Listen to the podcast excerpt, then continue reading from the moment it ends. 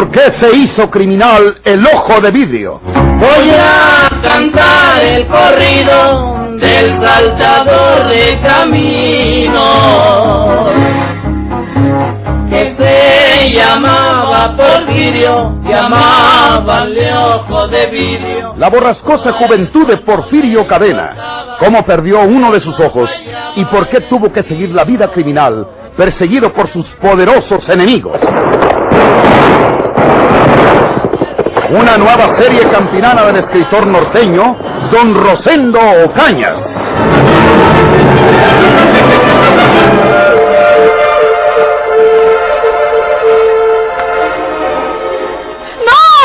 No, Ricardo. No. No hagas eso, Ricardo. Guarda esa pistola. Déjame matar a estas desdichadas. Inconsciente que me pagan la vida de mi hijo. Déjame, Fermín, hombre, déjame. Vete, muchacha. Vete para tu casa y cuidado con que andes platicando esto. Ándale, vete. Me hubiera dejado, Fermín. Si a mí me duele tanto que me hayan matado a mi hijo, pues que también les duele a ellos del mismo modo. No te quise decir nada delante de la muchacha, Ricardo. Pero aquí anda el ojo de vidrio. Aquí. Aquí mismo. Y tiene el descaro de venir a pararse a este pueblo. ¡Lo mato! Espera, Ricardo. Oye lo que voy a decirte. Nosotros no somos asesinos como Porfirio Cadena. Uno lo piensa para hacer su tarugada. Y ese maldito ojo de vidrio no. Y si tú matas a tiros a la muchacha María Jesús, lo sabe todo el pueblo de Lagunes Sánchez. Y ni modo de echarle la culpa a otro. Oh, sí, pero... Y Porfirio no te niega a ti. Nomás sabiendo que le mataste a la muchacha, te busca y te jalla y te truena. Desgraciado. ¿No te ha contado Utiquio lo que pasó anoche en el solar de la casa? No, no he visto a Utiquio. Pues anoche, ya para las diez y pico, siempre fue el muy bandido de Porfirio a guardar a mi hija Rafaela, como se lo oyites decir tú en Monterrey aquella noche. Bueno, ¿y qué? Párate, déjame decirte. Lo agarramos entre los tres. Utiquio, Efren y yo. Tuvo que doblar las manos porque nosotros éramos tres y bien armados y le pusimos los cohetes en las costillas. Lo desarmamos y lo llevamos para entre el monte y ya lo íbamos a colgar de un mezquite viejo cuando el muy desgraciado me dijo que es que estaba casado con Rafaela y que, que yo iba a colgar al marido de mi hija. No le creí, pero el muy baboso me acerqué a él, dice que para que me enseñara un papel que traba de Rafaela. Y en ese momentito me sacó la pistola de la cintura el condenado. Ya se me hacía que me vaciaba la carga. Utiquio y Efren corrieron espantados para ponerse fuera del alcance de sus balas, y a mí me dijo el muy bandido que corriera también. Palabra que esperaba oír los pajuelazos a mi espalda. Pero no me tiró el desventurado, o no decirle otra cosa. Lástima. Hay que matarlo, Fermín. Tenemos que despacharlo al otro mundo antes de que nos despache a cualquiera de nosotros. Te despacho que se junta con Efren, que lo busquen donde lo encuentren y que lo maten como sella, por detrás o como sella. Estoy de acuerdo, Ricardo. Vente, vamos para las casas.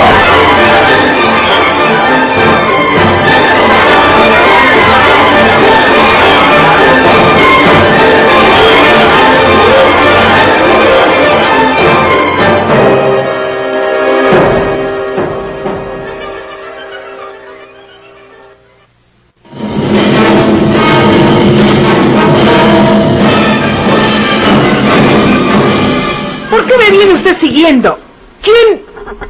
Porfirio. No, no haga polvo, Rafaelita. Ancina tengo que disfrazarme para que no me reconozcan. Qué bien se portó usted, ¿verdad? Ya sé por qué lo dice usted, Porfirio. Mm. Pero no es lo que se piensa. ¿Cómo supieron que yo iba a buscar la noche? Bien. Don Ricardo Guzmán estaba en Monterrey y escuchó todo lo que hablamos la otra noche ahí, cuando yo salí por el café al tendajo de don Pedro. ¿Se acuerda? Pues sí, pero pues... Don Ricardo escuchó que usted me buscaría el domingo en la noche por el fondo del solar y se lo dijo a papá. Él mismo me lo contó. Por eso lo supieron. Pero yo no lo supe hasta después. Papá me despachó un mandado a esa hora para que no estuviera en casa. Es verdad eso, Rafaelita. La pura verdad. Que se condene mi alma si no le estoy diciendo la verdad. Papá está muy enojado conmigo y no quiero que vaya a saber que estuve platicando con usted. Naiden me reconoce Ancina. Si sabe que hablaba con un desconocido, con eso hay para que crea que era usted. Me regañó porque dice que yo estoy enamorada de un enemigo de él. Me prohibió que lo vea o hable con usted. Rafaelita, perdóneme usted que haya creído otra cosa. Por poco me cuelgan entre su papá, Utiquio Lerma y Efren Ruiz. Me salvé por tantito. Yo también estoy enamorado de usted, Rafaelita. Una noche de No, estas. no- no, Porfirio, yo no quiero que se exponga como anoche. Váyase lejos. Cuídese. Todo puede olvidarse con el tiempo. Rafaelita. Mire, por suerte la traigo aquí en mi bolso. Es una cigarrera. Dicen que es de acero cromado. Yo para qué la quiero. Rafaelita. Téngala. Llévesela como un recuerdo mío. Gracias, Rafaelita. Sí, parece que es, es de acero. Está muy bonita. Yo no chupo cigarros de esos elegantes que se ponen en una, en una cigarrera como esta. Yo chupo de hoja. Pero como usted dice, la voy a guardar como un recuerdo suyo. Rafaelita, aquí me la voy a poner en la bolsa de dentro de mi chaqueta. Tan linda que es usted, Rafaelita. No, nos pueden ver. Es de día. No me agarre la mano. Rafaelita. No, Porfirio.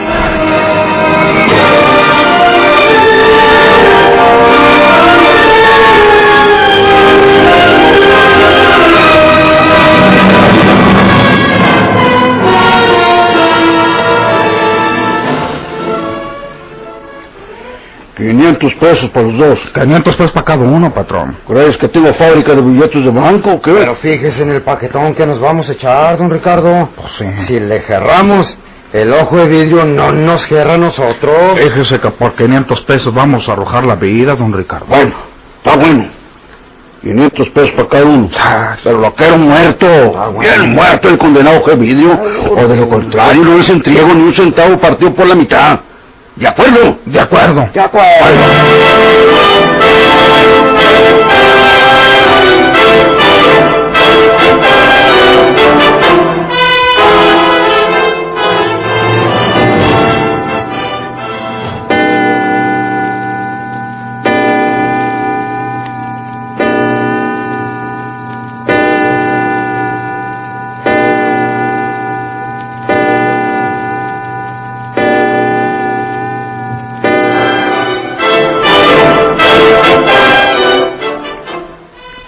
Nos echa unos tragos aquí, amigo.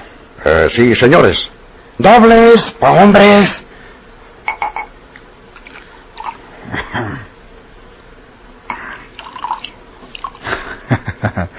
Mira nomás.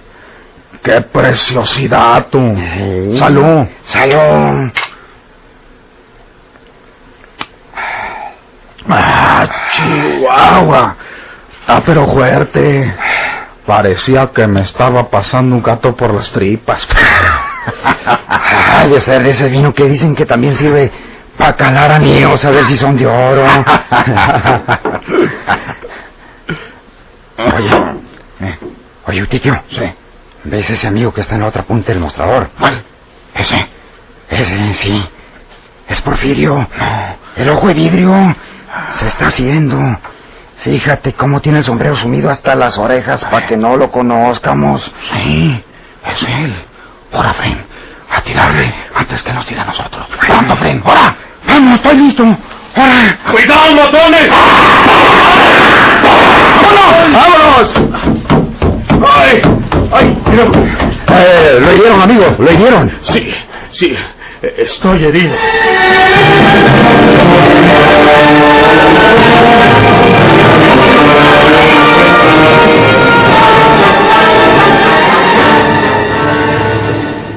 Matamos a Porfirio Cadena. Está bien muerto el ojo de vidrio. ¿Dónde fue?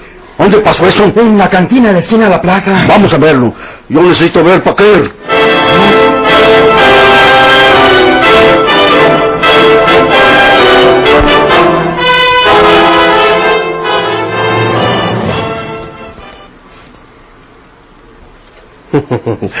Mire lo que me salvó la vida. Esta cigarrera no la pasó la bala. Caray.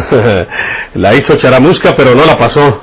Esta bala iba derechita al corazón. Eh, Le debe la vida a esa cigarrera, amigo.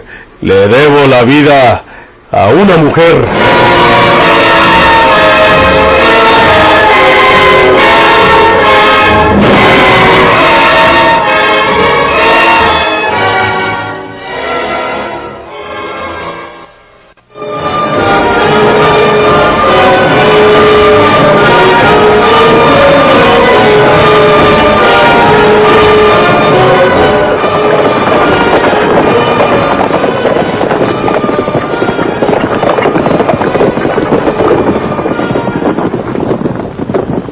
Estamos solo a la esquina.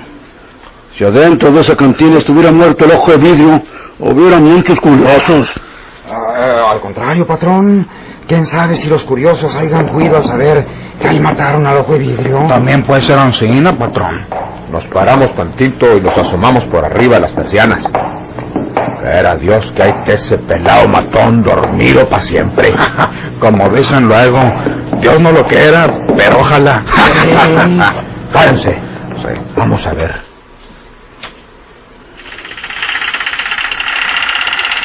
No hay nadie.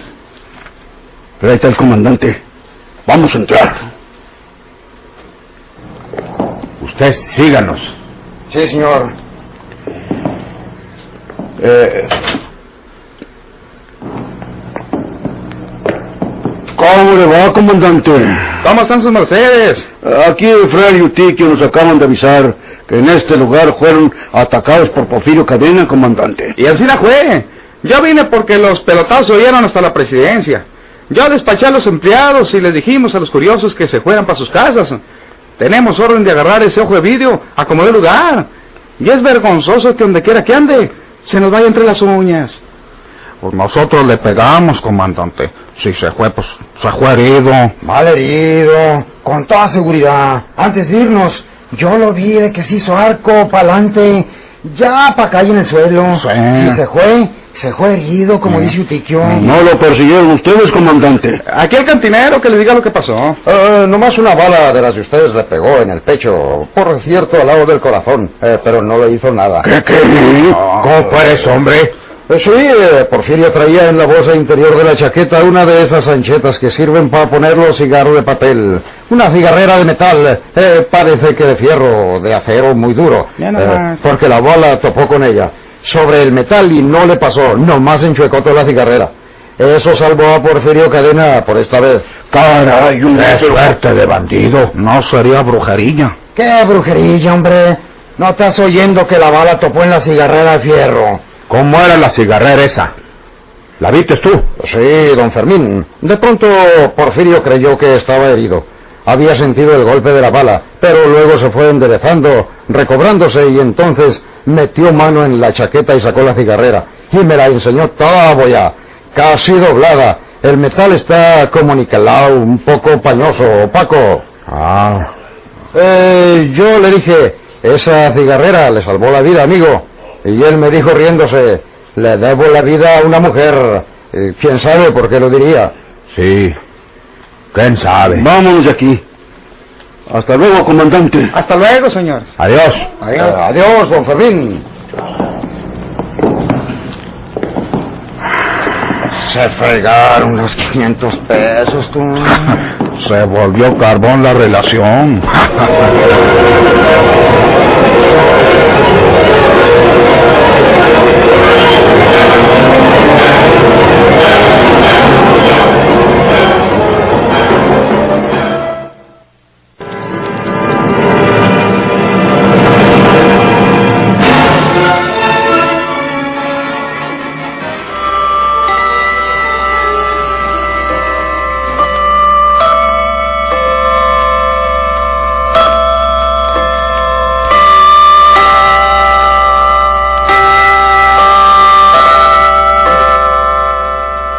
Ya hace más de ocho días que pasó lo de la cantina de la plaza.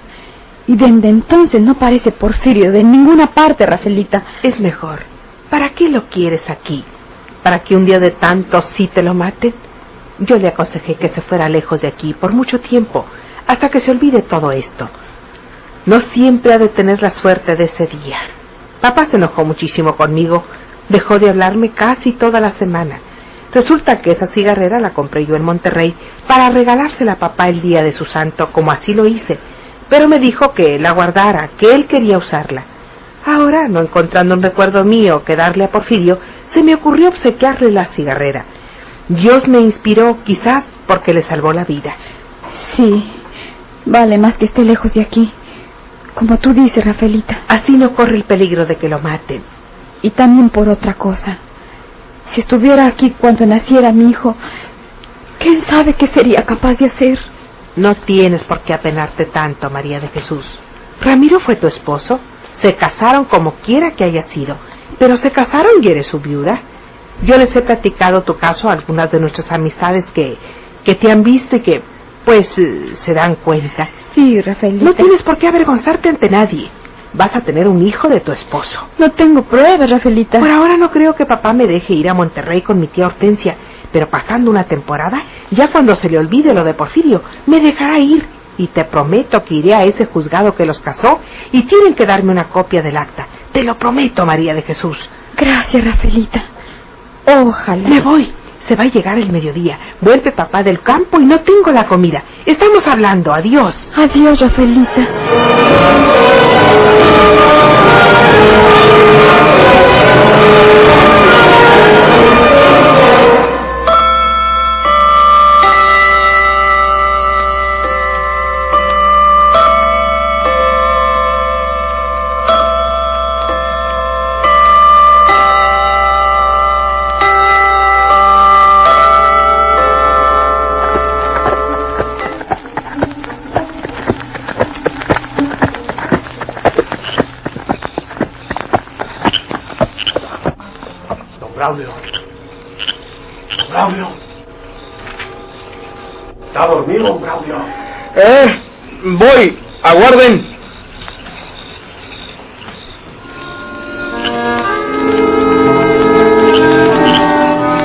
Don Braulio era el herrero de la villa.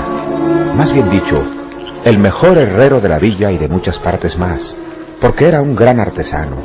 Era un verdadero orfebre en el trabajo de herrería y cerrajería. Como la mayoría de los pobres simpatizaba con Porfirio Cadena, porque era una víctima de los poderosos. Aquella noche estuvieron hablando en la herrería más de dos horas. Luego, Porfirio se fue por donde había llegado.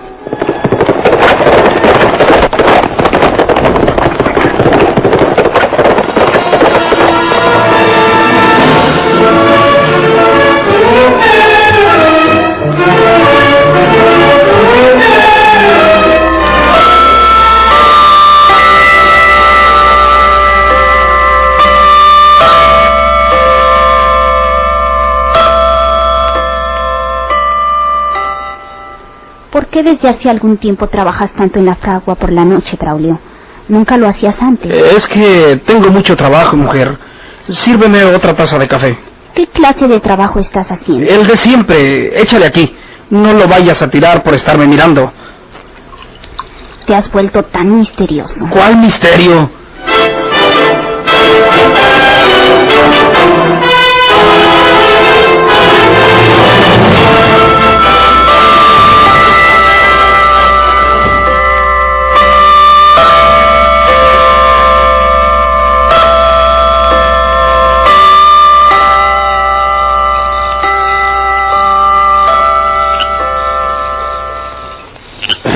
Tiene que venir. Él sabe que su hermana va a tener un hijo de un momento a otro y tiene que venir. Esta noche cae aquí. Y esta noche se muere. Ahora no le salva ni Dios Padre. Oigan, un caballo. Ahí viene. Ahí viene. No puede ser otro. Mírenlo. Si es él. Si es él. Atinarle todos. Todos al mismo tiempo. Ahora, Antes que nos mire. ¡Fuego, fuego!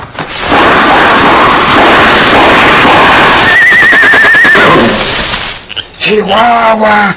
Miren, era un caballo solo. Y es el de Porfirio. Echamos malas. Ni el parque que gastamos. Y con este escándalo ya no va a venir ese bandido, hombre. ¿Por qué no?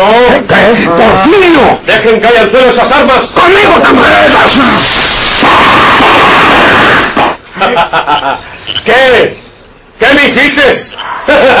¿Qué me hiciste? ¿viste? Sí, sí, sí, parece que le rebotaron las balas en el pecho.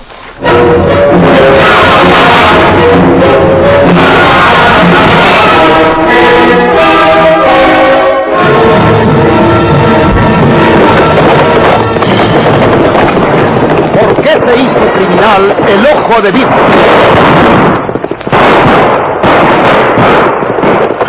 Muchas gracias por su atención. Sigan escuchando los vibrantes capítulos de esta nueva serie rural. ¿Por qué se hizo criminal el ojo de vidrio?